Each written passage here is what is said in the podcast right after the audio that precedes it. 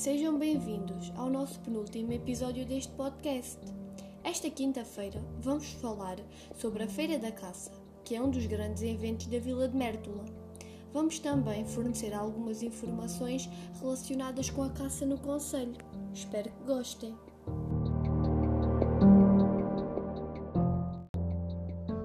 Vamos começar por vos apresentar o calendário venatório e as espécies caçadas em cada mês.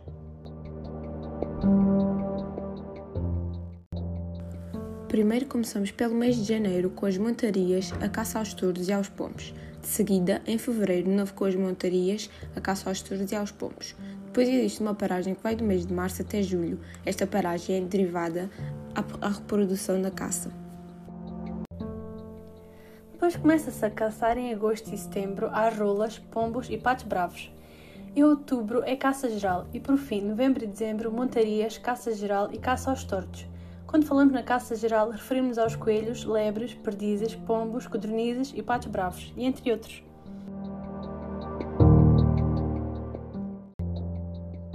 E não podemos de deixar de falar neste tema sem alertar os caçadores que sempre que vão à caça que apanhem os respectivos cartuchos. Na região do Conselho de Mértola há muitas associações de caçadores, como por exemplo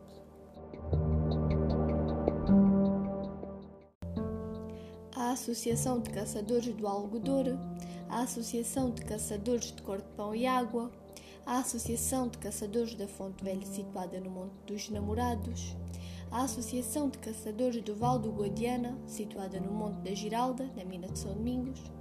Temos também a Associação de Caçadores da Serra de Mértola, situada na freguesia de Santana de Cambas, e por fim a Associação de Caçadores do Chassa, situada na mina de São Domingos.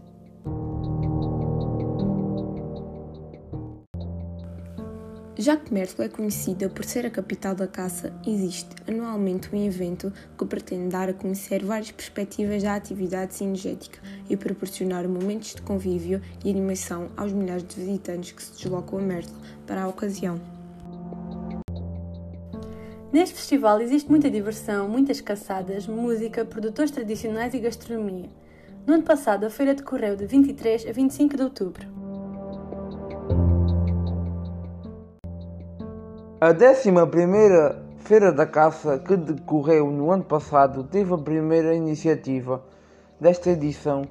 É um colóquio subordinado ao tema Compatibilização da Gestão Cinegética Sustentável de Caça Menor com Águia Imperial Ibérica, que acontece na Sala Multiusos do Pavilhão, que teve início às 15 horas. Neste dia houve caça ao coelho com cão demonstrações de falcoaria barra centraria e por fim exposição de matilhas. De seguida, sábado, dia 24 de outubro, as atividades da feira começaram com montaria pelas 8 e de seguida com a nona taça ibérica de Santo Humberto. Depois, às 11, realizou-se o segundo colóquio do certame, que tinha como tema caça e alimentação. Ao decorrer do dia, houve várias demonstrações de falcoaria, caça ao coelho com cão, exposição de matilhas e animação circulante.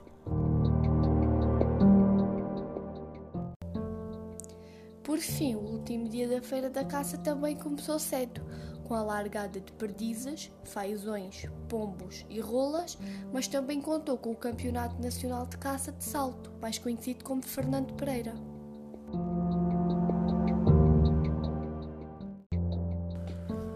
Esta feira decorreu em plena pandemia, mas não podemos passar sem elogiar a Câmara Municipal de Mértola com todas as regras que impôs e elas foram as seguintes uso obrigatório de máscaras em todos os espaços da feira, inclusive várias disposições exteriores, controle de entradas no pavilhão, Expo Mértola com túnel de desinfecção e controle de temperatura.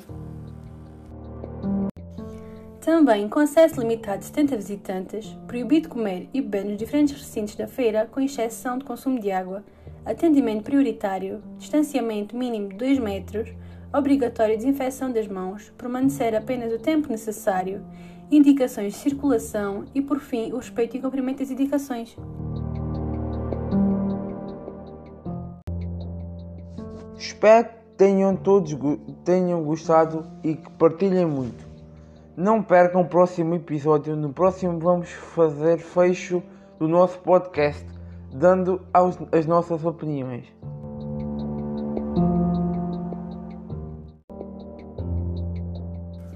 Até ao próximo episódio.